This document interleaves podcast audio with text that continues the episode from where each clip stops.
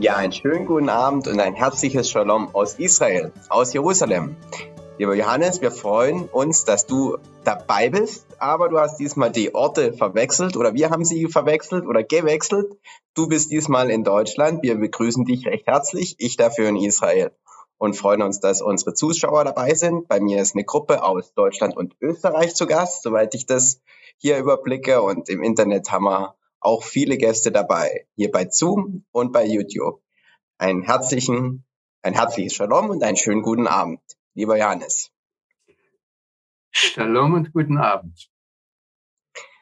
Ja, wir freuen uns, dass wir diese Möglichkeit haben, das zu teilen und miteinander in der Bibel zu graben, da reinzuschauen.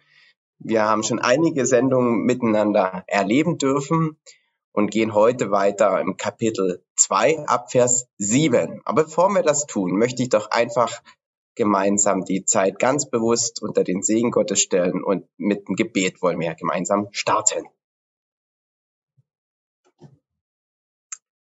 Himmlischer Vater, wir danken dir, dass wir dein Wort haben. Dein Wort, was uns, was die Wahrheit ist und was du selbst hast aufschreiben lassen, was du gesprochen hast. Und durch das Sprechen ist, sind Dinge ins Dasein gekommen, Herr. Und wenn wir da rein graben und daran suchen, so bitten wir dich, dass du uns Dinge klar machst und deutlich machst. Dass du uns leitest durch dein Wort, in deinem Wort. Dass du zu uns sprichst in unseren Herzen. Dass es Dinge, ja, dass wir Dinge verstehen und dass es hilft auf dem Weg zu dir und mit dir, dass wir dir ähnlicher werden. Heiliger Geist, wir laden dich ein, dass du uns führst in diesen Ding und stellen diesen Abend oder diese Stunde jetzt ganz bewusst unter dein Segen. Danke, dass du bei uns bist. Amen. Ja, lieber Johannes, Segen, Regen, Wasser, Regen und Segen. Wir hatten das das letzte Mal so Thema angeklungen und dann gab es auch so verschiedene Stimmen, äh, von der letzten Sendung her, was ist jetzt mit Dürre und was ist mit viel Wasser. Ich möchte uns mal etwas vorlesen. Das ist ein Gedicht, das gab es vor drei Jahren. Ja, ich glaube 2018 ist das entstanden. Israel, bitte um Regen. Aber Vater, dein Leben hast du mir gegeben. Lass mich wandeln auf deinen guten Wegen dass ich werde für viele zu einem großen Segen. So bitte ich dich für dein Land auch um reichlich Regen. Feuchtigkeit, Tau und Schnee, führe du der Trockenheit entgegen. Es ist dein Land und es gehört dir. Zum Erbbesitz gabst du es deinem Volk hier.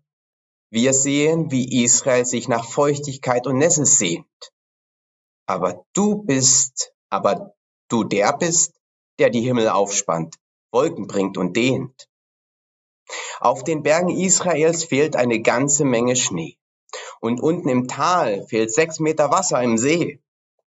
So bitte ich dich, dass du die Berge und Täler wieder füllst, den See und sein Verlangen nach Wasser stillst. Mögest du reichlich geben in der übergroßen Fülle, lass du es regnen aus der mächtigen Wolkenhülle. Ja, lieber Johannes, das war so ein Gedicht, das vor drei Jahren fiel mir das in die Hände. Am Ende 2018 war der See Genezareth relativ weit unten. Das weißt du aus Israel sicherlich besser. Jetzt ist er ziemlich weit oben, fast an der oberen roten Linie. Soweit ich weiß, wird da immer Wasser wieder weggepumpt.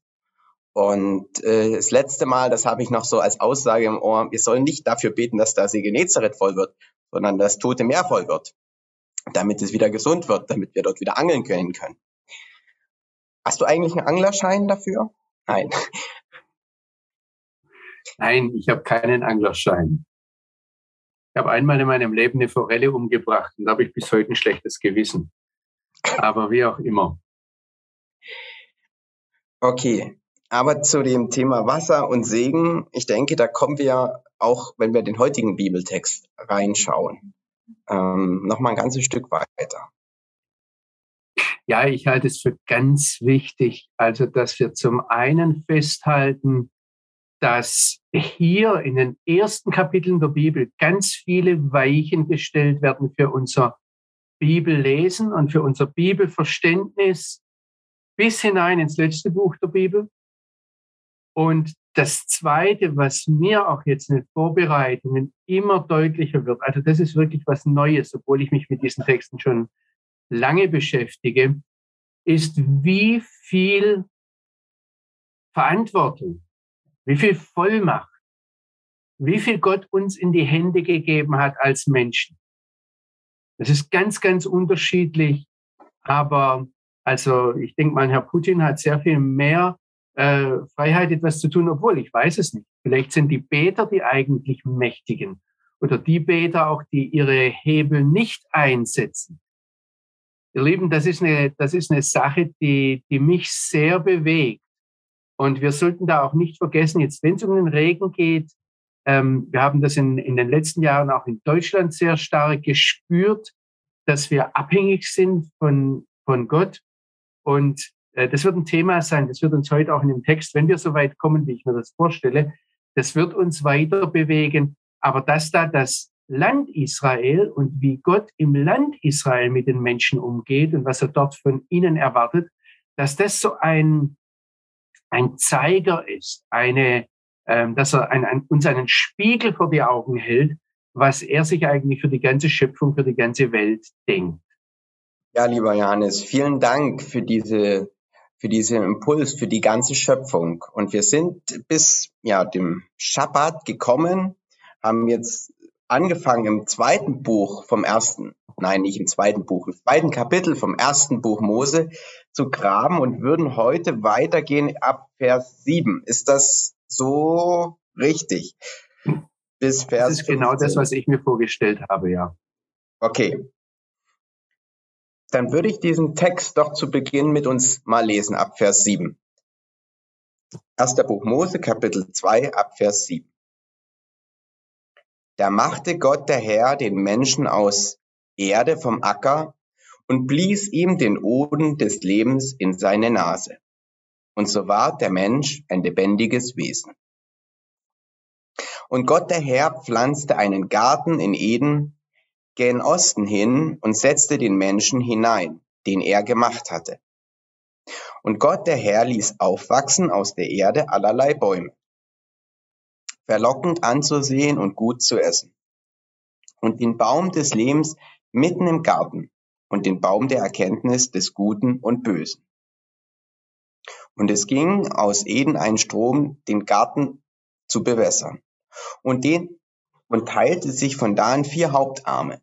Der erste heißt Pishon, der fließt um das ganze Land Havila.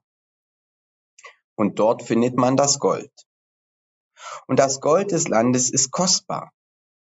Auch findet man da Bedolachharz und den Edelstein Shoham.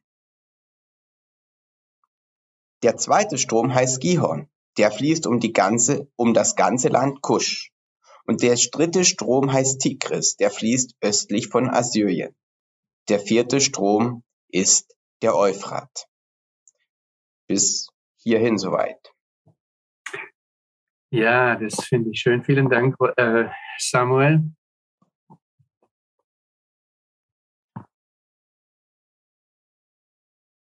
Ich hoffe, dass jetzt alles klappt. Ich ähm, bin hier auch immer etwas am Rumprobieren. Wenn wir uns jetzt auf die, die Erschaffung, die Schöpfung des Menschen konzentrieren, dann möchte ich euch eine Grundbeobachtung weitergeben, die mir ähm, irgendwie ins Gesicht gesprungen ist in der letzten Zeit. Und zwar, dass wenn uns die Bibel etwas über die Erschaffung erzählt, dann wüssten wir sehr gerne, wie war das historisch, ähm, was hat er da geschaffen, wie ging das mit der Schöpfung vor sich. Ähm, wir wüssten das gerne ganz genau, lässt sich das vereinbaren mit einer Evolution, ähm, wie ist das mit der Zeit, all diese Fragen. Und mir fällt immer mehr auf, dass sich die Schöpfungsgeschichte auf Beziehungen konzentriert. Das heißt, dass durch die Art und Weise, wie uns die Schöpfung erzählt wird in der Schöpfungsgeschichte, sagt uns der lebendige Gott das, was nötig ist, was wir wissen müssen, um in Beziehung mit ihm zu treten. Und das heißt, ganz oft ist eine Beziehung da und er möchte, dass ähm, wir auf diese Beziehung von ihm her antworten. Und er gibt uns da, ich sage jetzt einmal, die, die Antworten darauf in diesem Text, wie wir angemessen auf diese Beziehung antworten. Und dann auch, wie wir zu der uns umgebenden Welt in Beziehung treten. Das heißt, es ist ganz, ganz wichtig, dass wir in diesem Text, wenn wir, wenn wir die Bibel als Gespräch mit dem Vater im Himmel angehen, dass wir da nicht mit unseren Fragen kommen und sagen, Vater, du musst jetzt zuerst mal beantworten, was mir wichtig ist, sondern dass wir als Hörende mit der Bereitschaft zum Gehorsam da hineingehen, auch wenn es dann vielleicht ganz viele Dinge gibt, die wir letztendlich nicht verstehen. Das erste Wort, das jetzt hier in Kapitel 2, Vers 7 auftaucht, ist das Wort, ich muss es euch auf Hebräisch sagen, ich zeige es euch auch nachher noch, wie es geschrieben ähm, wird. Dieses Wort war Yitzer. Und dieses Wort Yazar, wir haben hier das Bild vor Augen, wie ein Töpfer den Ton formt. Samuel, ich weiß, dass jetzt neben dir der Jochen sitzt. Am liebsten würde ich jetzt den Jochen äh, bitten, uns das zu zeigen, damit das jeder vor Augen hat. Wenn ich da etwas länger vorbereitet hätte, dann hätte ich zumindest den Ruben zu Jochen geschickt und hätte ihm gesagt, filme ihn mal und lass uns das sehen. Also es ist dieses, äh, dieses Bild, dass Gott hineingreift in den, in den Staub, der mit, mit Feuchtigkeit vermischt ist, also äh, als Nicht-Töpfer würde ich sagen, in den Schlamm, greift er rein und er formt diesen Schlamm. Wir haben das in 1 Timotheus ja. 2, Vers Johannes, der Jochen ja. ist da. Wir haben die Plätze getauscht und äh, der kann dir das erklären, wie wir das machen mit dem Ton. Okay, fang mal los. Wir machen das ganz kurz. Der Ton ist etwas sehr Edles. Jeder kann ganz kreativ formen, was er möchte, aus seinem Bauch heraus. Und ich denke, Gott hat aus seinem Bauch heraus wirklich was Tolles gemacht. Das können wir nicht einfach nachmachen. Der Töpfer kann Gefäße machen, er formt, während sich die Scheibe dreht. Und das muss man eine Weile lernen. Das kann man nicht einfach so von heute auf morgen machen. Gott ist da sicher ein Profi als Töpfer. Ich halte mich da lieber ein bisschen im Hintergrund, aber bei Gelegenheit, Johannes, töpfern wir miteinander. Okay, aber du hast jetzt, Jochen, bleib mal da kurz. Du hast jetzt schon was ganz Wichtiges gesagt. Wenn da das Töpferton vorhanden ist, und eigentlich sollte das jeder mal ausprobieren, ähm, ich kann mich noch gut daran erinnern, ich habe sowas mal gemacht und das ist gar nicht so einfach. Ähm, das hat was mit Fähigkeit zu tun. Und ich finde die Bescheidenheit, äh, Jochen, mit der du da herankommst und dann sagst, Gott kann das noch viel besser als ich, finde ich ganz große Klasse, weil viele Theologen, die am Wort rummachen, dann äh, viel weniger von dieser Bescheidenheit mitbringen. Und ich hoffe jetzt, dass, dass das heute auch etwas zum Ausdruck bringt, dass ich einfach als jemand, der, der, der dreimal linke Hände hat auf allen möglichen Ebenen, sich da an was herantastet und das nachzuempfinden sucht. Vielen Dank, Jochen. Also ich ähm, mach mal da weiter. Also in 1. Timotheus 2, Vers 13, da heißt es, und ich sage euch das mal auf Griechisch, da heißt es Adam eplaste. Das heißt, da, da kommt die Plastik herein. Das ist wirklich etwas, wo man, wo man so die Hände sieht, die etwas formen. Was für mich jetzt interessant war, ist, dass der Samson Raphael Hirsch ein, äh, wie gesagt, das ist der Gründer der Neo-Orthodoxie, der im, im 19. Jahrhundert in Europa gelebt und gelehrt hat. Ähm, und der, der hört ganz viel aus dem Hebräischen heraus und vergleicht auch die ähm, unterschiedlichen Worte. Und der sagt, das, was Yazar, also ihr habt noch das im Kopf, das war Yezer, und die Wortwurzel ist Yazar, was das mit dem Stoff macht, das macht das hebräische Wort Yassar mit dem Geist und mit dem Gemüt. Von Yassar kommt Musar, das ist die, die Disziplin. Und ähm, das ist ganz interessant, dass er das ähm, sofort mithört mit seinen hebräischen Ohren, dass, dass man da etwas mit dem Stoff macht, mit dem, mit dem Ton. Jochen hat gesagt, sei was ganz Edles. Ähm, und das macht er macht er genauso mit dem Geist und mit dem Gemüt, durch das, dass da Disziplin eingeübt wird. Und zwar sagt er, es wird für ein bestimmtes Ziel umschränkt, eingeschränkt, ausgerichtet. Und ähm, behalte das schon mal im Hinterkopf, das werden wir heute wahrscheinlich nicht mehr machen, aber nachher bei den Tieren taucht ein ähnliches Wort auf oder dasselbe Wort eigentlich von rein von den Buchstaben her. Und ähm, da geht es darum, dass was eingeengt wird. Also das hebräische Wort Zar, das Engen heißt, wo dann auch im Deutschen die Angst herkommt. Also der Ton bekommt wahrscheinlich an manchen Stellen Angst, wenn ihn der Töpfer so in eine bestimmte Richtung drückt und presst und ihm ein Bild aufpresst. Und am Schluss kommt dann etwas raus und das zeigt auch wieder Samson Raphael Hirsch. Das sagt er am Schluss ist das Yashar und ähm, das ist was, was gerade ist. Ja? Und er sagt, verwandt ist damit die Gescher, die Brücke, wenn etwas überbrückt wird, oder die Kescher, die Verbindung, oder dann auch das Wort, das ihr wahrscheinlich alle kennt, Koscher. Wenn etwas ähm, ausgerichtet ist, wenn etwas diszipliniert ist, wenn etwas fit ist. Also Koscher äh, heute im Neuhebräischen ist die Fitness, die körperliche Fitness. Und es geht darum, dass etwas für einen bestimmten Zweck fit gemacht wird das heißt auf ein bestimmtes Ziel ausgerichtet wird. Ich werde euch immer wieder mit diesen Dingen, ich sage jetzt einmal, traktieren, um zu zeigen, dass in diesem ähm, Hebräisch sehr viel mehr drinsteckt, als was wir jetzt nur einfach so rüber übersetzen können. Jetzt behaltet bitte im Hinterkopf, dass der lebendige Gott hier mit dem Leib, mit dem Körper, also mit dem, was ich hier anfassen kann, arbeitet und dass er da selbst Hand anlegt. Es ist ganz wichtig, dass wir das sehen, weil wir oftmals von einem Platonismus herkommen, von einer ähm, griechischen Philosophie, die zwischen dem Materiellen und dem Geistigen sehr strikt trennt, das auseinanderreißt. Ihr habt es zum Beispiel, wenn es darum geht, dass, ich sage jetzt einmal, Missionare hinausgehen, um Seelen zu retten. Oder wenn man von der unsterblichen Seele hört, die vom Leib getrennt wird. Und das ist alles nicht biblisch. Ja? Gott fängt den Menschen an zu formen, indem er den Leib formt.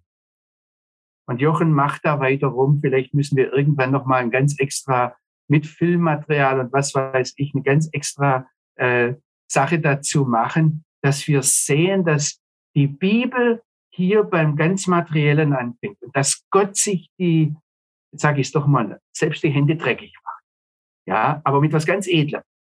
Und da hast du das schon gesagt, Jochen, da ist zunächst eine Fähigkeit da, aber dann zeigt es auch eine Souveränität. Das heißt, der Töpfer, der, der fähig ist, und Gott ist natürlich, ähm, ich sage jetzt mal so fähig, dass wir da nur noch staunend stehen könnten, wenn wir das jetzt sehen würden, äh, wie schnell das geht. Das ist eine unwahrscheinliche Souveränität, die da zum Ausdruck kommt. Mir ist ganz wichtig, dass ihr, dass ihr dieses Bild, das jetzt nur in diesem einen Wort Vaizel drinsteckt, dass ihr das im Hinterkopf behaltet, weil es in der Bibel immer wieder aufgegriffen wird. Der Prophet Jesaja im Kapitel 29, der, der bezieht sich in seiner Anklage gegen das Volk Israel, oder vielleicht müsste ich besser sagen, in seiner Klage über das Volk Israel, auf genau diese Situation, wenn er beklagt, dass das auserwählte Volk, also nicht irgendjemand, der keine Ahnung hat, sondern das Volk, das von Gott nicht nur geformt wurde, sondern dann auch noch weit darüber hinaus geschaffen wurde, auserwählt wurde, zubereitet wurde, dass es den Töpfer für Ton hält. Das heißt, dass es da etwas Grundsätzliches verwechselt und meint, das auserwählte Volk, seinen Schöpfer zur Rechenschaft ziehen zu können. Die eigentlich das Wort Gottes kennen sollten, die halten den Ursprung aller Dinge, den Schöpfer selbst, für dumm und setzen sich letztendlich dadurch selbst an die Stelle Gottes, wähnen sich in der Lage, den Richter aller Menschen zur Rechenschaft ziehen zu können. Ich habe hier jetzt etwas, Jesaja 29, Vers 16, umschrieben, aber ich vermute einmal, ihr habt gleich gemerkt, das ist eine hochaktuelle Beschreibung dessen, wie wir ganz oft mit Gott umgehen. Und da denken wir dann natürlich gleich an Jeremia 18, wo der Gott Israels seinen Propheten Jeremia an der Hand nimmt und dann zu ihm sagt, komm, wir gehen jetzt zu Jochen, hinab ins Haus des Töpfers. Und er, er führt ihn da dorthin. Ich sehe so richtig, wie Gott ihn an der Hand packt und, und sagt, komm, wir gehen dorthin, um ihm dann vor Augen zu führen, was die Situation in und um Israel in seinen Augen bedeutet.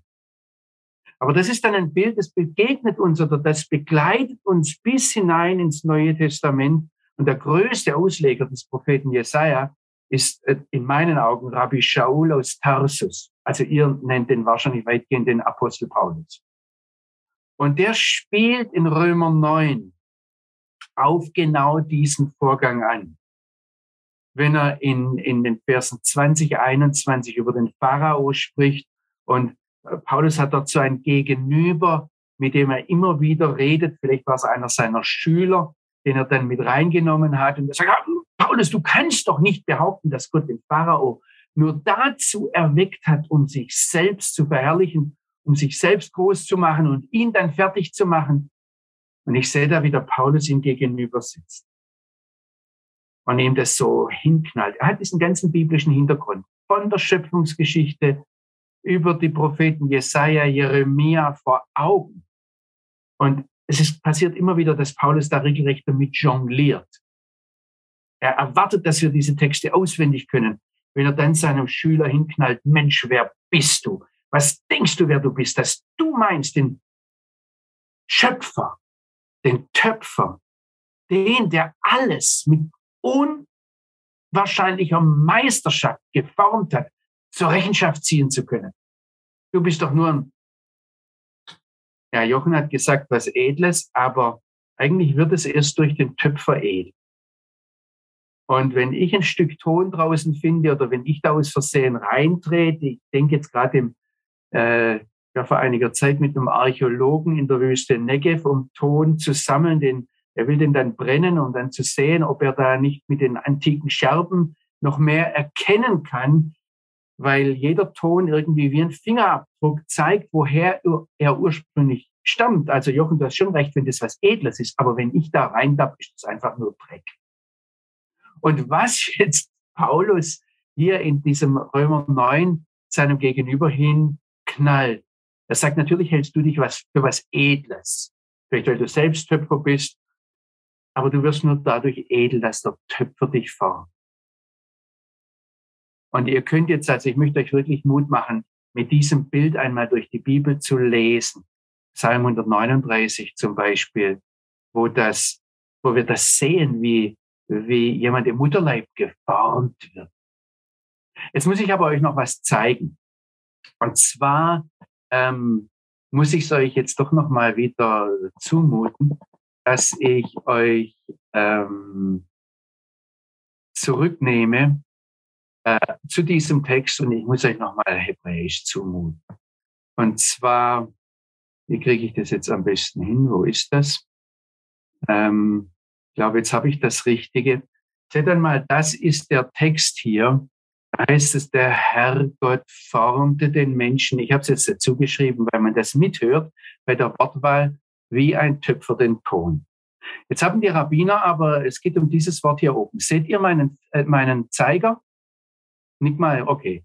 Also ihr, es geht um dieses Wort hier oben und seht mal, ähm, äh, also da habe ich jetzt nochmal gelb gemacht, ja, Vayitzer und seht ihr hier die beiden Jud nacheinander. Ich habe es hier nochmal rausgenommen. Ich mache jetzt eins, ich nehme mal die, die ganzen Vokalzeichen weg und die kantilenischen Zeichen, um es einfacher zu machen. Hier oben stehen zwei Jud nebeneinander. Und das haben, das haben die Rabbiner immer wieder, darauf haben sie hingewiesen, haben sich gefragt, was bedeutet das? Und sie haben im Laufe der Jahrhunderte, ich muss jetzt schon fast sagen Jahrtausende, eine, eine schier unerschöpfliche Deutungsbreite für dieses doppelte Jud, das ihnen aufgefallen ist, da gefunden. Also es geht letztlich, sagen sie, hier dieses, es kommt nur einmal an dieser Stelle vor in der Bibel. Und sie sagen, das deutet darauf hin, wie kompliziert Gott den Menschen gebildet hat. Und achtet mal drauf, da ist noch kein Geist drin, da ist noch keine Seele drin. Das geht jetzt hier nur um den Leib, den Gott uns Menschen nicht gegeben hat, sondern äh, als den er uns geschaffen hat. Sie sagen da zum Beispiel zweimal Jud, das ist Jetzer Tov und Jetzer Hara, also der gute Trieb und der böse Trieb, den Gott da hineingelegt hat. Oder es deutet darauf hin, dass wir Menschen doppelt sind, dass wir in dieser Welt geschaffen sind, aber wir sind für die kommende Welt geschaffen. Ich möchte euch da Mut machen, weiter drüber nachzudenken. Der Mensch hat einen entscheidenden Einfluss auf den Übergang von dieser Welt in die kommende Welt. Nicht nur für sich selbst, sondern so wie Gott ihn geschaffen hat, steht er ständig vor dieser Entscheidung, wie diese Welt zu formen. Wie kein anderes Wesen hat der, hat der Schöpfer den Menschen in eine Entscheidungsfreiheit hineingestellt und ihn dann zur Verantwortung berufen. Der Mensch ist dabei immer eine doppelte Erscheinung und er muss wählen zwischen Leben und Tod. Also das ist eine Sache, die geht an, an ganz vielen Stellen noch mit bis hinein. Und äh, da, da, da juckt mir es jetzt in den Fingern, euch hineinzunehmen in das, was Paulus in 1. Korinther 15 über die Auferstehung sagt. Also es, es, dieser, dieser ganze Blick hinein in die kommende Welt ist da schon in diesem einen Wort gepackt, irgendwie gebündelt. Jetzt nochmal zum Ton zurück. Also wenn da vom Afar min Adama, Staub von dem Erdboden, die Rede ist, dann geht es um diese ganz, ganz feinen Partikel. Also wenn ein Töpfer das sucht, dann nochmal, Jochen, da müssten wir jetzt miteinander losziehen in den Negev, nach, nachdem es dort geregnet hat und dann, wenn in den Wadis ähm, sich das Wasser, wenn das Wasser weggeht und da die, dieser ganz, ganz feine Staub, habe ich mir von dem Archäologen sagen lassen, das gibt den besten Ton. Und ähm, die Rabbiner machen jetzt natürlich weiter und fragen, ja, welchen Afar, welchen Staub hat er genommen? Und äh, ich, wie gesagt, ich möchte euch da Mut machen, euch auch im Gebet leiten zu lassen. Vielleicht kommt was dann für euch Wichtiges raus, ja. Die Rabbiner sagen, es war Staub von jedem bewohnbaren Teil der Erde. Oder ja, sie sagen später, ähm, nee, das war der Staub vom Sühnealtar. Was, was ganz, ganz wichtig ist, ist diese Verbindung zwischen der Adama und dem Adam. Also Adama ist die Erde. Und es geht da nicht um Eretz, ähm, sondern um, um die Humusschicht. Und ihr habt ja auch in dem äh, deutschen Wort Humus, das mit dem lateinischen Homo zusammenhängt, ja auch da, also überall in unseren Sprachen ist da ganz viel verbunden, dass der Mensch nicht Engel ist, nicht Malach, sondern Adam. Und wenn ihr jetzt Hebräisch könnt, manche haben da vielleicht schon, ich weiß, dass mal einige zuhören, die können Hebräisch, die hören dann gleich mit, dass da zwischen eine Verbindung ist zwischen Adam und Adama, wie zwischen Ich und Isha, also zwischen dem Mann und der Frau. Und dass der Mensch ohne die Erde, der Adam ohne die Adama nicht kann, aber die Adama auf den Menschen zugeschaffen ist.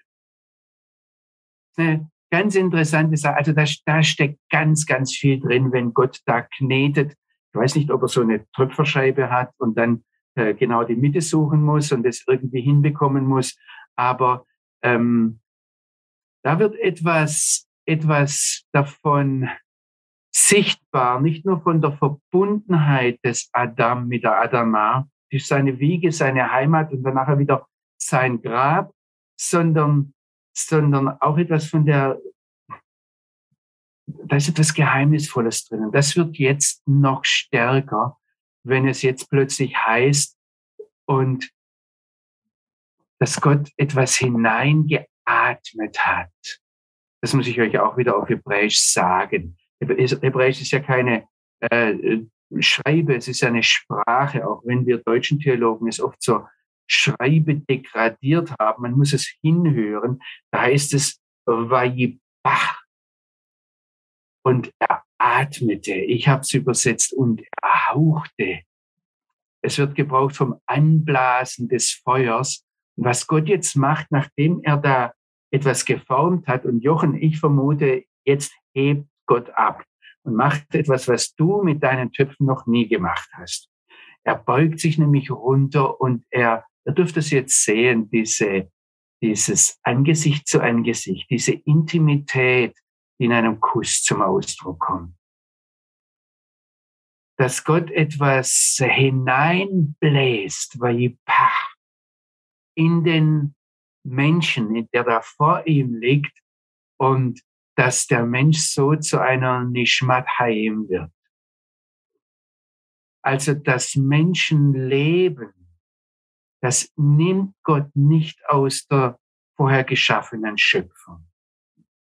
Und äh, das, das formt auch Gott nicht. Das sagt Gott nicht, irgendjemand bringt es hervor, sondern da macht sich jetzt Gott auch nicht nur die Hände schmutzig dafür, sondern er beugt sich runter und er er haucht etwas in das Angesicht dieses Menschen. Das ist, ähm, äh, äh, ich merke, wenn wir da jetzt durch die Bibel hindurchgehen und Wortstudien machen über, über diese Worte, die da gebraucht werden, um das zu be beschreiben, sei es dieses Chwayipach oder sei es der Ruach, der, da kommt wieder dieser Head vor, ähm, das dann den Menschen zur Neshama macht. Ähm, die, die, ich merke an vielen Stellen, wie da die Bibel stammelt, wie, wie, wie ähm, wir Menschen versuchen, das zu begreifen und, und spätestens, wenn es darum geht, da entzieht sich etwas, da, da lässt sich etwas nicht begreifen. Und wir sollten das, das ganz klar festhalten. Es gibt in Menschen, das wurde übrigens schon vorher gesagt im vorhergehenden Kapitel, wenn Gott den Menschen in seinem Bilde geschaffen hat. Aber hier wird es jetzt noch deutlicher. Es gibt in uns Menschen etwas, das sich aller Berechnung entzieht. Ich vermute, dass es das ist, was uns Menschen dann auch so vorsichtig macht, wenn wir mal wirklich echt an unsere Grenzen kommen und uns einem Arzt ausliefern müssen, dann merken wir plötzlich, oh, da gibt es etwas, das sollte man eigentlich keinen anderen Menschen dran lassen.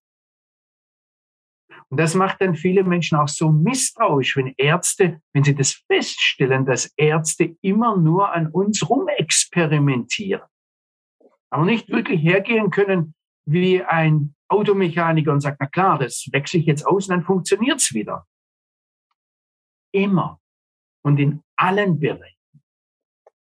Das sollten wir ganz, ganz festhalten, gerade in der aktuellen oder in den letzten zwei Jahren Diskussion, die, die, der, der uns furchtbar hineingezogen hat, die manche Familien, manche Gemeinden zersprengt hat, wenn wir medizinisch an unsere Grenzen gekommen sind, gemerkt haben, da, da könnte jetzt sein, dass an, an was, an was Finger angelegt wird, das, das ist für uns nicht mehr greifbar.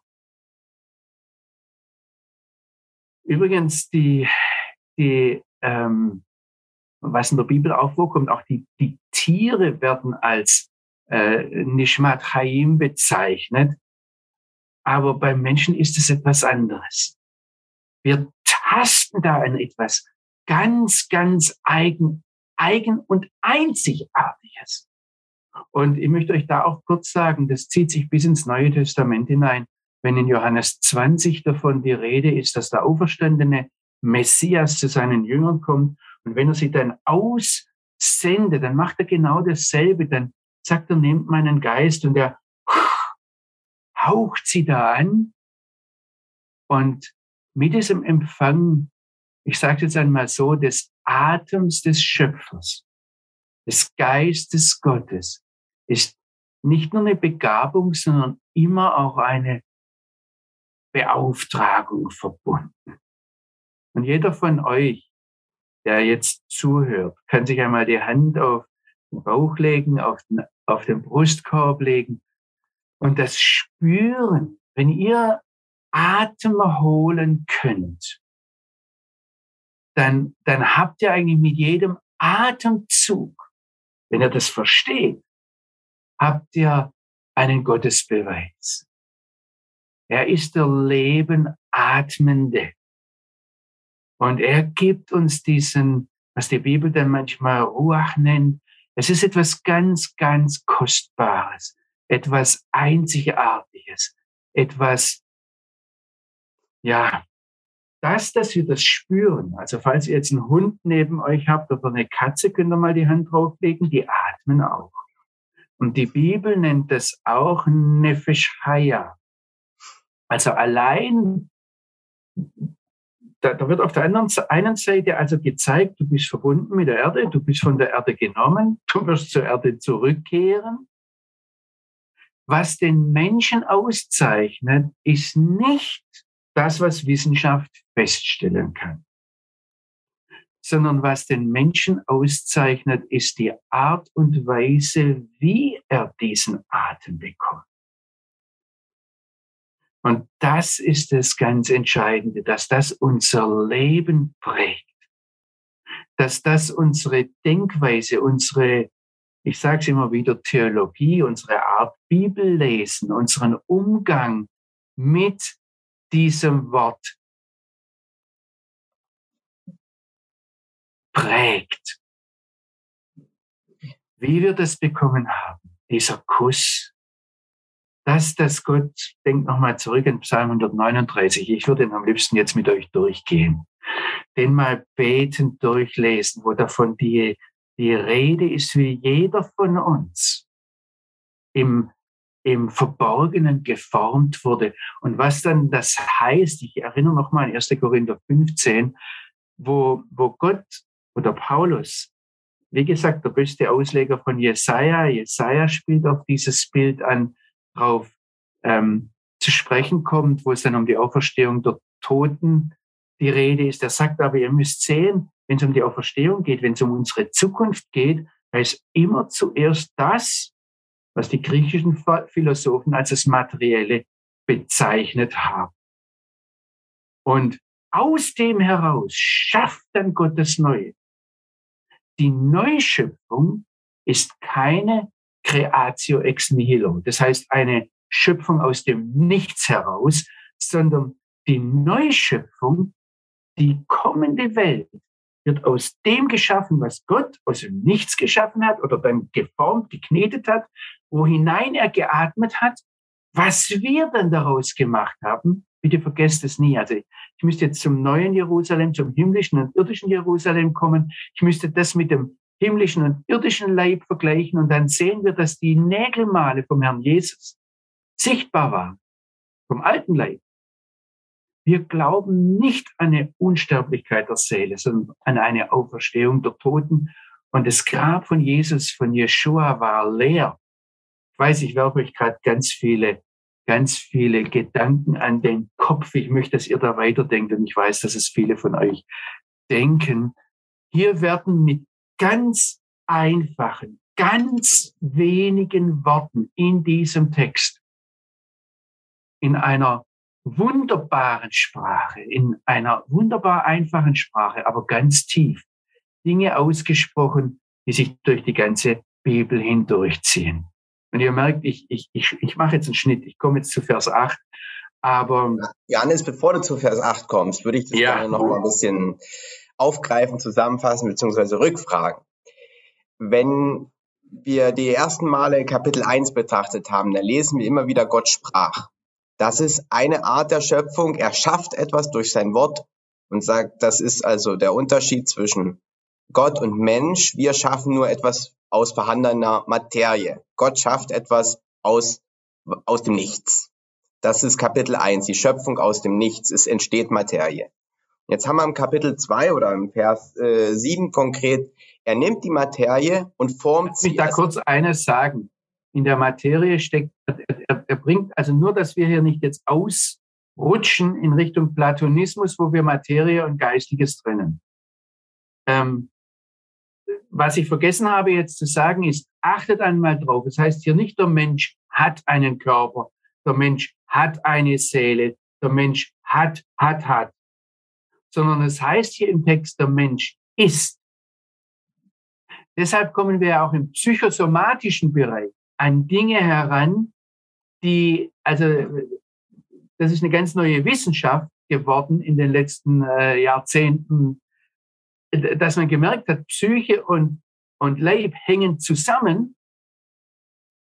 Also ich möchte hier nur sagen, schon im Anfang, wenn Gott sprach und dann daraus die Erde zum Beispiel Leben hervorbringt, ja, da ist die Erde etwas Lebendiges, die Schöpfung ist etwas Lebendiges und die lässt dann sprießen. Das heißt, es ist nirgends in der Bibel so getrennt, wie das griechische Philosophen gerne hätten und wie wir es dann oftmals sagen, wenn wir dann sagen, jetzt sterbe ich, bleibt mein Leib da, meine Seele geht, was weiß ich wohin. Nee, aber nochmal zurück. Du hast einmal die, die Ebene der Sprache, wo Gott durch Sprache etwas schafft. Dann kommt mhm. hier die zweite Ebene oder Stufe, wo Gott formt. Also er legt Hand an, ne? er macht etwas. Und die dritte Ebene, auch ebenfalls bei dem Menschen oder bei der Erde, wo er dann seinen Geist gibt oder sein es einatmet oder beatmet oder du hast gesagt küsst oder den Kuss gibt. Also er hat diese verschiedenen Stufen, das Sprechen, das Machen und des Atmens. Und alle drei, wenn ich das so richtig verstehe, Schöpfungsstufen sind nur beim Menschen zusammengeführt. Bei den Tieren, die sind vorher da, die muss er nicht einatmen oder beatmen. Na? Also hat Gott ganz besonders viel Zeit und Energie und Kraft oder wie man das auch mit Worten beschreiben kann, für den Menschen investiert. Ja, ich finde es ganz toll, dass du das noch einmal wiederholst und noch einmal dick unterstreichst. Ähm, was ich versucht habe, plastisch zu sagen, äh, Gott macht sich, wenn es um, die, um den Menschen geht, macht er sich die Hände dreckig. Und ihr lieben Leute, da wo Gott sich die Hände dreckig gemacht hat, sprich mit meinem Körper, das sollten wir, das sollten wir niemals verachtend behandeln oder nur bedenken. Und das, das, ähm, dann kommt natürlich der Kuss, ja. Und das ist, äh, du hast vollkommen recht, ja. Das ist nur beim Menschen da. Mhm. Und da kommt eine ganz einzigartige Verbindung zustande. Also, wenn heute Wissenschaftler ganz bewusst den Schöpfer ausschalten, ich meine, ich bewundere die Leute, weil Schöpfung, ohne an den Schöpfer zu glauben, also der Glaube an eine Evolution oder ein, eine, eine Nicht-Existenz eines Schöpfers ist ein viel größerer Glaube, äh, der, der erfordert viel mehr Vorstellungskraft als, ähm, als ich brauche, um jetzt an einen Schöpfer zu glauben. Ja, das ist für mich, also der Bibel da mitzugehen, vielleicht gehe ich nur so einfach mit der Bibel mit, weil ich zu faul bin oder zu dumm, ich weiß es nicht. Aber ähm, das andere fordert für mich viel, viel mehr. Und ja, ich finde es toll, wie du also das nochmal beschrieben hast oder unter, unterstrichen hast, ähm, dass Gott da selbst Hand anlegt, sich selbst einbringt. Übrigens, ähm, wenn wir dran denken, mein Leben hat so begonnen, dass Gott macht und mein Leben endet erst und nur, wenn Gott macht, wenn er diesen Atem wieder zurücknimmt. Und das ist etwas, ihr lieben Geschwister, wenn wir davon ausgehen, wenn wir das wissen, wenn das die Basis unseres Lebens ist, haben wir eine völlig andere Einstellung zu allem, was uns in dieser Welt begegnet. Eine völlig ein, also versteht ihr, wenn ihr in der Serengeti seid und euch ein Löwe angrinst und sagt, schönes Mittagessen, endlich habe ich dich, könnt ihr den zurückgrinsen und sagen, guten Appetit, aber ich werde mein Leben erst aufgeben, wenn der Schöpfer macht, nicht wenn du zubeißt. Also, versteht ihr, das kann jetzt, der Löwe kann ganz unterschiedlich aussehen, ja. Nehmt die Bilder, wer ihr wollt. Aber Samuel, du warst noch nicht zu Ende. Ja, ich habe gerade geschaut, unser Chat ist voll von einer Frage und die passt gerade zu dem Vers 7, deswegen lese ich sie an dieser Stelle vor. Viktor schreibt, bereits am zweiten Tag macht Gott die Ausdehnung. Unterscheidet sich dieses Wort machen von dem Bilden hier in Vers 7, wo Gott auch etwas gemacht hat. Ich habe nach der äh, Luther-Übersetzung ja vorgelesen, da steht auch machen. Ja, und äh, in Vers 7, deshalb habe ich das so lange ausgeholt, ist es wirklich das Machen, das den Jochen auszeichnet, wo ich nur im Matsch rummache und der Jochen einen, der Töpfer, einen schönes Gefäß bildet, ja, das ist ähm, die, die, in, in dies, ist ein ganz anderes Wort. Also in, äh, vorher heißt es Asa und jetzt ist es Yazar. Ein ganz anderes Wort. Wenn Luther das gleiche übersetzt, das habe ich jetzt nicht nachgeprüft, dann äh, äh, dürft ihr da gerne etwas anderes, also euch noch was dran machen, dass in Vers 7 dieses ähm, ja, formte. Denn ich muss jetzt gerade mal gucken, ob im Vers 7 vielleicht auch dieses ähm, Machen irgendwo vorkommt, aber ich sehe es jetzt gerade nicht. Du hattest vor uns noch gesagt, bei dem Wort Jazer oder Jazer, äh, da sind zwei Jud, äh, also ein Doppeljud drin in dem Wort. Äh, das kommt aber doch genauso in dem Vers 7 nochmal am Ende in Chaim, also im Leben, sind auch zwei Jud drin, also nicht nur in dem einen Wort. Wir haben das ja, also aber mehrfach. Da, da, ähm, äh, das ist gut, wenn äh, Samuel, das, äh, der, der Unterschied ist, dass bei manchen Worten wie bei Chaim ähm, äh, das Jud ganz logisch ist. Und in jede, jedes Mal, wenn das Wort Chaim kommt, müssen auch zwei Jud stehen. Ähm, wogegen bei Vaizel ähm, steht es noch, oder Vaizel steht es normalerweise nicht. Okay, dann lass uns mal jetzt zu Vers 8 gehen. Okay. Da heißt es, und der Herr Gott Übrigens, beachtet darauf, all die Dinge, die wir jetzt beschreiben, die macht der, der äh, ich habe euch letztes Mal das Yudhe Wavhe und äh, Elohim etwas erklärt. Das ist dieser Gott, der nach Beziehung hungert, dessen Wesen Beziehung ist. Und das heißt jetzt, dieser Herr Gott pflanzt einen Garten in Eden im Osten. Und dorthin setzt er den Menschen, den er wie der Töpfer geformt hat. Der Garten ähm, hat etwas schon vom Wort her, ist übrigens interessant, dass es auch im Deutschen und im Französischen und im Englischen geht. Also, dass der Garten, wenn ich den Garden nehme, in, in, in Englisch, ja, der hat was mit to guard zu tun, mit schützen, bewahren.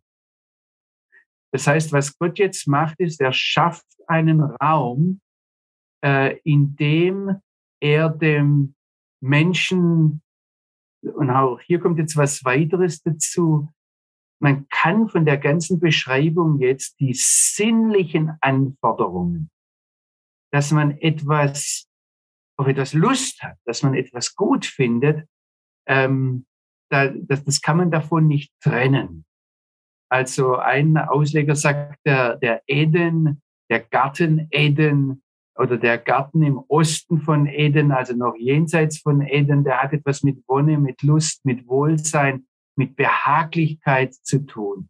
Da werden also alle sinnlichen Anforderungen, alles, was man fühlt, was man schmeckt, was man sieht, was man hört, was man riecht, ähm, wird dort alles auf eine überwältigende Art und Weise befriedigt.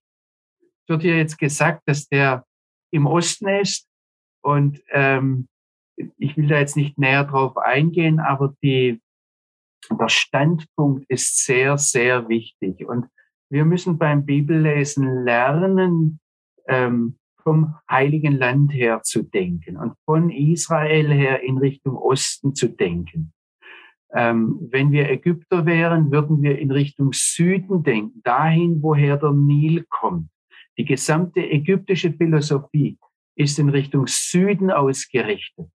Wir Europäer denken oft, dass das, wo ich stehe, das Zentrum ist und dass ich von daher denke, vor allem seitdem wir nicht mehr in eine bestimmte Richtung beten.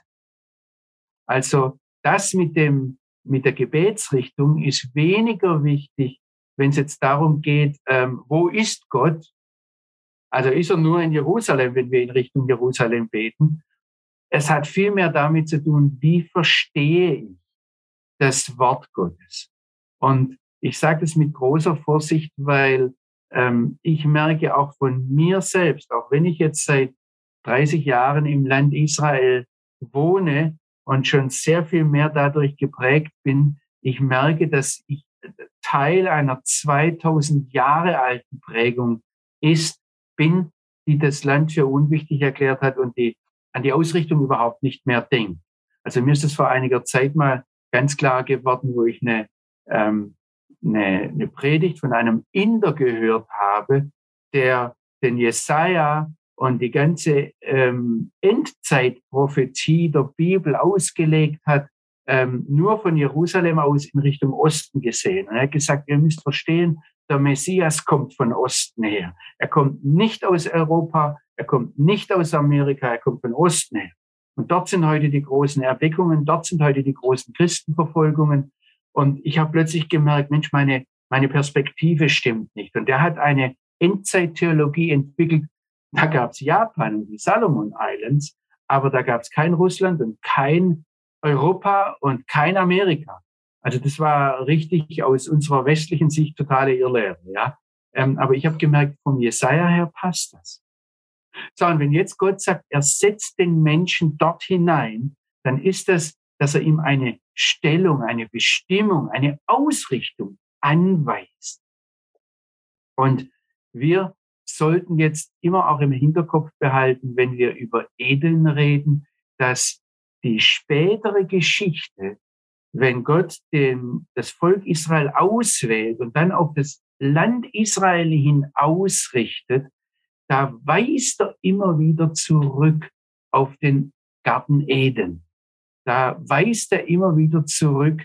Und ähm, wenn wir jetzt in diesen Garten hineinsehen, dann, dann gibt er uns einen Geschmack dafür, was er sich ursprünglich gedacht hat, was für eine Fülle des Segens und was für eine Fülle des Shalom. Also wenn da Heil, wenn ich das mit Heil übersetze, dann meine ich da nicht nur, dass Frieden ist, die Leute sich vertragen, sondern dass das äh, alles vollkommen ist, alles fertig ist, alles nach nichts mehr in dem Sinn, dass es grundsätzlich fehlt, strebt. Und wenn der göttliche Wille alleiniger Maßstab ist für die Gestaltung der menschlichen Verhältnisse, also menschliche Verhältnisse im weitesten Sinn das Verhältnis zu Gott, das Verhältnis zu Mitmenschen, das Verhältnis zur Schöpfung, dann ähm, wird da etwas deutlich von dem, was wir jetzt im Garten Eden äh, sehen, den Gott gepflanzt hat. Und da heißt es jetzt, der Herr ließ Sprossen vom Erdboden, von der Adama her, ähm, alle Bäume, und jetzt passt auf, da heißt es, die lieblich anzusehen sind, Nechmad, und äh, Le Marais und, und dann kommt als zweites gut zu essen. Also das Wichtigste, Wichtigere ist lieblich anzusehen. Das kommt als erstes. Und das zweite ist gut zu essen. Wir, besonders wenn wir aus den etwas spartanischeren christlichen Richtungen kommen, wir denken oftmals, das Aussehen ist ja gar nicht so wichtig. Äh, Hauptsache, äh, das ernährt mich jetzt. Ähm, und äh, ja, dann kommen zwei Bäume, die noch herausgehoben werden. Das eine ist ähm, der Baum des Lebens in der Mitte des Gartens. Und da muss ich euch jetzt noch einmal ähm, noch einmal etwas vom Text her zeigen. Und zwar zeige ich euch jetzt einfach einmal diesen Satz, Etzachayim betoch Hagan auf Hebräisch, der Baum des Lebens in der Mitte des Gartens. Ihr habt hier oben diesen Satz auf Hebräisch. Und jetzt fange ich mit diesem Zadik an. Jetzt zeige ich euch etwas, das habt ihr gehört als Bibelcode. Die meisten wissen gar nicht, um was es da geht, aber die Rabbiner haben das schon vor Jahrhunderten gesehen. Die haben gesehen hier, wenn es um diesen Baum des Lebens geht, und ich fange jetzt an, mit diesem Zadik zu zählen. Eins, zwei, drei, vier. Und jetzt eins, zwei, drei, vier. Und jetzt zähle ich weiter. Eins, zwei, drei, vier. Seht ihr, das ist genau in diesem Satz bis zum letzten Buchstaben. Und wenn ihr diese vier Buchstaben herausnehmt, habt ihr dieses Wort. Und dieses Wort heißt auf Deutsch Zion oder Zion. Und wer sagt mir jetzt, dass ich vier zählen muss? Warum zähle ich nicht zwei oder fünf? Wenn du dadurch was entdeckst, kannst du auch zwei oder fünf zählen. Der Text ist vorgegeben. Der Punkt ist hier nur, dass ich meine, du kannst nachher sagen auch, dass du äh, 38 äh, zählen sollst. Es geht letztlich darum, dass dieser Text dreidimensional ist, der biblische Text. Und bei so kurzen Abschnitten mit vier auf vier zu zählen, kann man so etwas sehen. Wenn man dann den Abstand von 40 nimmt oder 30, wird es sehr viel schwerer zu sehen. Da sieht man es dann manchmal, wenn eine Zeile ähm, in einer bestimmten Bibelausgabe eben für, immer 40 Zeichen hat. Ich wollte euch das nur zeigen, um zu sagen, hier in diesem Wort steckt noch viel, viel mehr drin. Übrigens ist interessant, dass es eine christliche Tradition gibt, die könnt ihr im Kreuzkloster unterhalb der Knesset sehen, dass der Baum des Lebens tatsächlich in Zion gestanden hat. Dort sagen die griechisch-orthodoxen Mönche, dass der Abraham dort oben auf dem Zion ein, einen Baum gepflanzt hat und der wurde dann groß und dick und alt. Und das war der Baum, den die Römer gefällt haben und dann zerschnitten haben und zu einem Kreuz gemacht haben.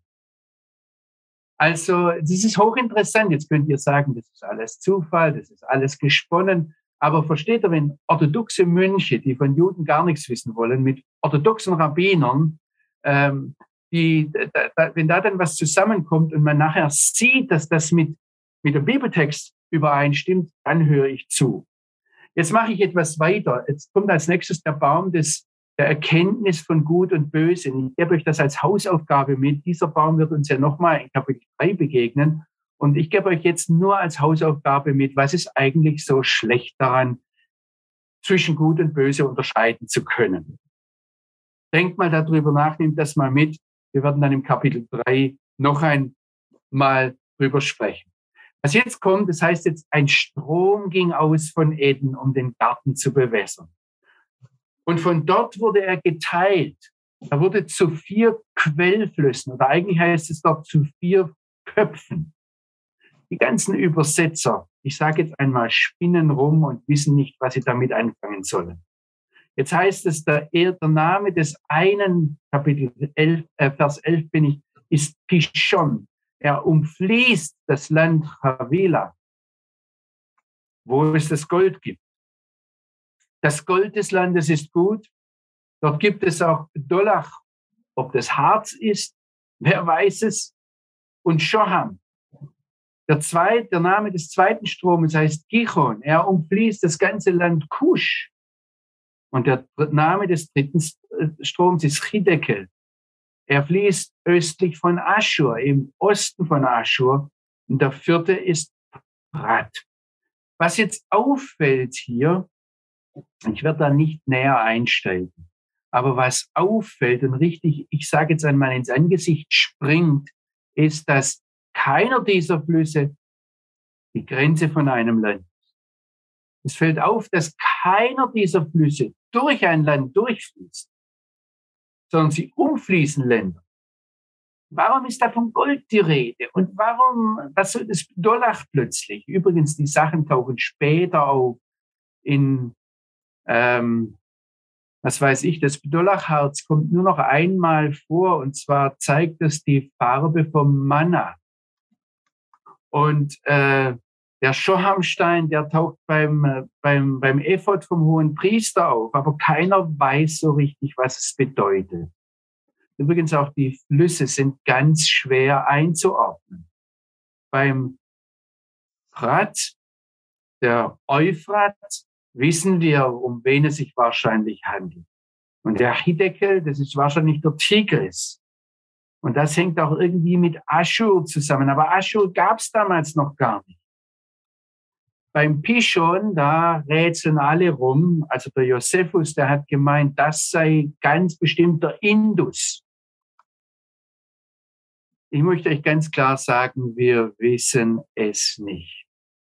Wir wissen da ganz viel nicht. Und ich, möchte euch Mut machen, weiter zu fragen, hineinzugraben, das nicht zu übersehen, dass das, was Gott dort im Garten Eden geschaffen hat, wo den Menschen hineingesetzt hat, ihm eine Ausrichtung, eine Aufgabe, eine Beauftragung gegeben hat. Da kommen wir nächstes Mal dann noch mehr dazu.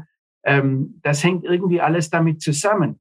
Und wir dürfen natürlich dran denken, dass dieser, dieser, diese Vorstellung von diesem Strom, der läuft durch alle, ich sage jetzt einmal so weit, alle religiösen Traditionen. Es geht übrigens bis hinein in den Koran und in die, in die islamischen Traditionen, dass diese vier Ströme auftauchen.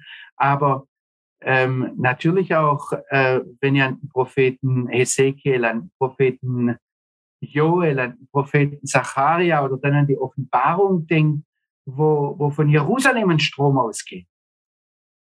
Und an diesem Strom, äh, wenn ich jetzt an die Offenbarung denke, Bäume gepflanzt sind, die Völker heilen. Aber wie soll aus Jerusalem ein Strom kommen?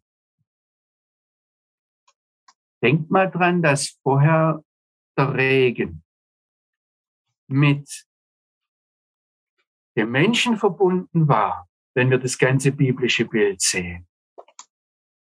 Und dann heißt es bei diesem Strom in der Offenbarung, glaube ich, wird es ganz eindeutig gesagt, der, der, der fließt das ganze Jahr, nicht nur ab und zu. Aber woher kommt der? Ein Strom braucht immer Zufluss. Diese vier Ströme haben, die, die, die, da ist ein Strom und dann teilt sich das. Ich möchte euch ganz klar sagen, ich weiß vieles nicht. Was ich jetzt noch machen möchte, ich möchte nochmal den Bildschirm teilen und ich möchte euch, ich möchte euch zeigen, was ich vor ein paar Jahren, äh, als ich in Afrika war, gesehen habe. Ich habe dort nämlich, ich habe den, ähm, den Gichon gesehen. Und zwar, wir sollten jetzt in die einzelnen Namen einsteigen. Aber beim Gichon, da hört man etwas. Ihr habt dort auch in der Mitte dieses Het. Übrigens, die Gihon-Quelle unten am, am, am Fuß in, in Jerusalem. Mancher von euch mag schon durch den Hiskia-Tunnel gelaufen sein, ja, ähm, die im Kidron-Tal dort ist. Die trägt denselben Namen. Aber die Gihon-Quelle, die, die sagt nicht aus, was was das Wort Gehon sagt. Also das ist, ich zeige es euch. Ich muss es euch zeigen. Ich war in der, ich sage es noch, weil er mich gleich nicht mehr versteht. Also ich war vor ein paar Jahren in Uganda und die Bilder, die ich euch zeige, das ist der Anfang des Nil, wo der Nil sich aus dem Viktoriasee ergießt. Und da hört man, was Gehon heißt. Es ist dieses Rauschen, dieses ähm, Ohrenbetäubende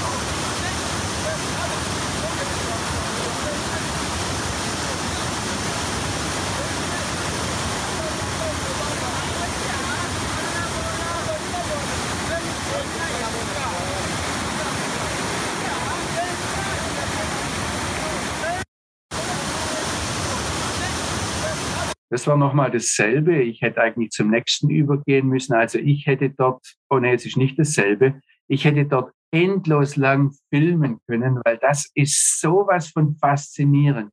Ihr könnt euch die Wassermassen nicht vorstellen. Ich zeige euch jetzt mal einen Menschen im Vergleich. Seht mal genau hin, wo mein Pfeil hingeht. Ah, jetzt habe ich. Ah doch, ich zeige euch mal das. Der Mensch kommt dann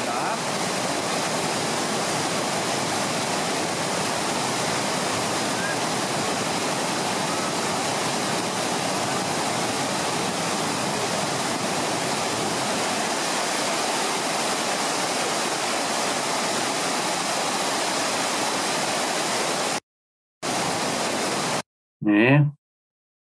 So, jetzt ist es. Jetzt guck mal, da oben ist ein Mensch. Im Wasser. Ist er denn?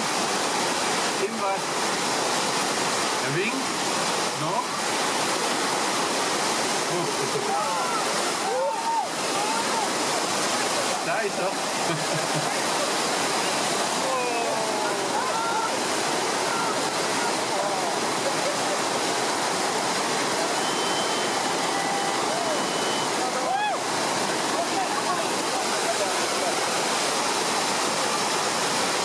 noch einer.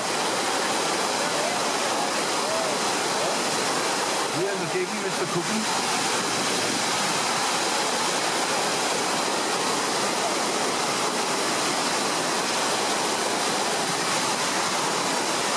Da kommt er. Da wo mein Pfeil ist. Seht ihr?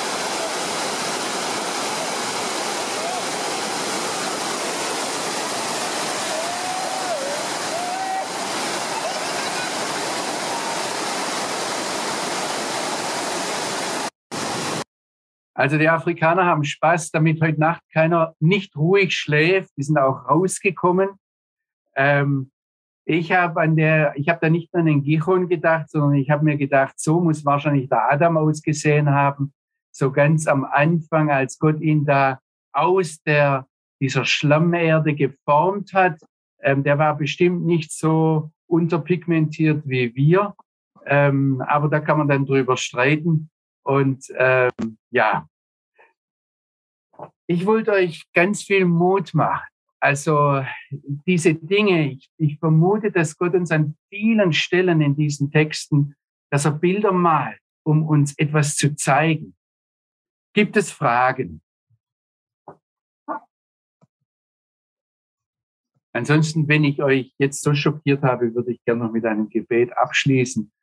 Aber ähm, ich hoffe, ich mache euch etwas Lust zum Bibellesen. Das wäre mein Hauptanliegen in dieser ganzen Sache, dass wir ähm, ja, dass wir sehen, die Bibel ist nicht langweilig, die Bibel ist spannend. Und wenn wir sehen, die Schöpfung ist gut, nicht weil da alles okay ist, in dem Sinn, dass es nichts Böses gibt, nichts Schlimmes gibt, ähm, wir Menschen machen sehr viel Böses, aber sie ist gut als das Werkzeug, zu dem Gott diese Schöpfung geschaffen hat. Weil er etwas mit uns formen möchte, in uns formen möchte, uns formen möchte. Lest nochmal 1. Korinther 15 und in, im, im Blick auf das, was wir heute gesprochen haben, wie das Denken, unsere Zukunft und das, auf was wir zugehen, formt. Ja, lieben Dank, lieber Johannes, dir für die vielen Sachen. Ich habe gerade noch mal in den Chat geschaut. Im Chat sind keine weiteren Fragen bisher eingegangen. Es gibt eine Mitteilung. Immer wieder vielen Dank für diese wertvolle Zeit. Und ja, die Fragen Stelle, sind alle im Nil ertrunken. Also ihr müsst euch vorstellen, das ist der längste Fluss der Erde. Für mich war das eines der faszinierendsten Erlebnisse meines Lebens. Der längste Fluss der Erde, der praktisch ganz Nordostafrika mit Wasser versorgt. Und das sind so unwahrscheinliche Wassermengen, die da pro Minute runtergehen. Das ist nicht zu fassen. Gibt es noch Fragen? Sind die alle ertrunken? Nein, aber der würde bestimmt wieder ausreichen, damit das Tote Meer wieder lebendig wird. Wenn wir den umleiten, das wäre dann mal ein Projekt. Ja, aber jetzt denkt mal drüber nach, wenn das so ein Strom sein soll, den ihr nicht umleiten sollt, sondern wo Gott sagt, wenn es vom Zion herkommt, muss es Regen sein. Ich weiß, ihr macht alle möglichen Vorstellungen, da gibt's Erdbeben und es wird geografisch ganz anders aussehen. Wer hat das gesagt? Wo steht das in der Bibel? Ja, der Ölberg wird sich spalten. Wird manches, manches erschüttert werden. Und ja, der Jesaja spricht davon, dass Gott das hohe Eben macht. Aber dass Jerusalem von Bergen umgeben wird, auch in der Zukunft, dass man hinaufgeht nach Jerusalem, wird nirgends in Frage gestellt. Also bleibt nur, dass ein Strom von oben herkommt, in irgendeiner Form, der sich übrigens dann nachher zur Hälfte zum Mittelmeer, also zum, zum, zur Hälfte zum Toten Meer hingeht, zur Hälfte zum Mittelmeer. Und natürlich das, das, das östliche Meer, das vordere Meer, da steht auch dieses Kadim, wie in der, im, im Garten Eden, ähm, das wird dadurch geheilt. Jetzt sollte man richtig gezielt anfangen, um die Heilung des Toten Meeres zu beten. Das ist eine herausfordernde Sache. Dann bedeutet das, die Leute, die dort arbeiten, ihr Job verlieren. Ja, das ist das Tolle. Ich habe mir auch schon überlegt, ob man dafür beten kann. Ich habe übrigens, ich glaube, es war damals der 90. Geburtstag von Friedrich Hensler, wo wir so eine so eine Extra-Ausgabe gemacht haben. Und da wurde ich gebeten, etwas Kurzes zu schreiben, was mich mit ihm verbindet. Und da habe ich gesagt, ja, ich habe mich mit dem Friedrich immer am Rand des Todes, Toten Meeres in den Schwefelquellen getroffen. Und es wäre natürlich schade, wenn die wegkommen würden. Und dann habe ich den Hesekiel nochmal genauer ein, äh, eingesehen. Und da heißt es, die Salzpfützen am Rande des äh, Meeres und, der, und der Schlamm, der bleibt für die Gesundheit und fürs Wohlbefinden. Also keine Sorge, Ulrich, ich sehe dein Gesicht. Ich kann euch dann trotzdem einladen ans Tote Meer und wir werden dort runtergehen und die Seele baumeln lassen. Nicht selbstsüchtig denken, man muss das doch irgendwo das Tote Meer tot lassen, damit da die Salzpühle bleiben, Fühle bleiben, ja. Ja, okay, lieber Johannes. Ich würde sagen, es sind jetzt keine weiteren Fragen dazugekommen. Gut. Ich sage nochmal hier in die Runde. Aber das Nein, dann werde ich euch jetzt einladen, noch mit mir einfach nochmal zum Vater im Himmel zu gehen. Vater, dein Wort ist so tief, so atemberaubend weit. Ich möchte dich einfach bitten, Herr, dass du diese Decke, die über uns liegt, ganz gleich, ob sie sprachlich ist, ob sie emotional ist, Vater, ich denke in letzter Zeit auch gerade hier in diesem überwohlhabenden Sylt, wo so viele furchtbar reiche Leute sind. Nimm diese Decke des Reichtums von uns weg. Fälle diesen Götzen Gold und Geld und mach Gold zu dem, was es in Eden ist, nämlich gut, dass es uns dient, dass es dir dient, dass es dir zur Verherrlichung dient Vater, ich bitte dich im Namen von Yeshua, dass du die Völker heilst, dass du diese Schöpfung heilst, dass du uns zeigst, wo wir welche Verantwortung wahrnehmen sollen, um gemeinsam mit dir, frei durch den Messias Yeshua und das, was er für uns getan hat, in seinen Fußstapfen, wohin wir gehen sollen, wie wir die nächsten Schritte tun sollen, Herr was das für jeden Einzelnen von uns ganz konkret bedeutet. Amen. Amen.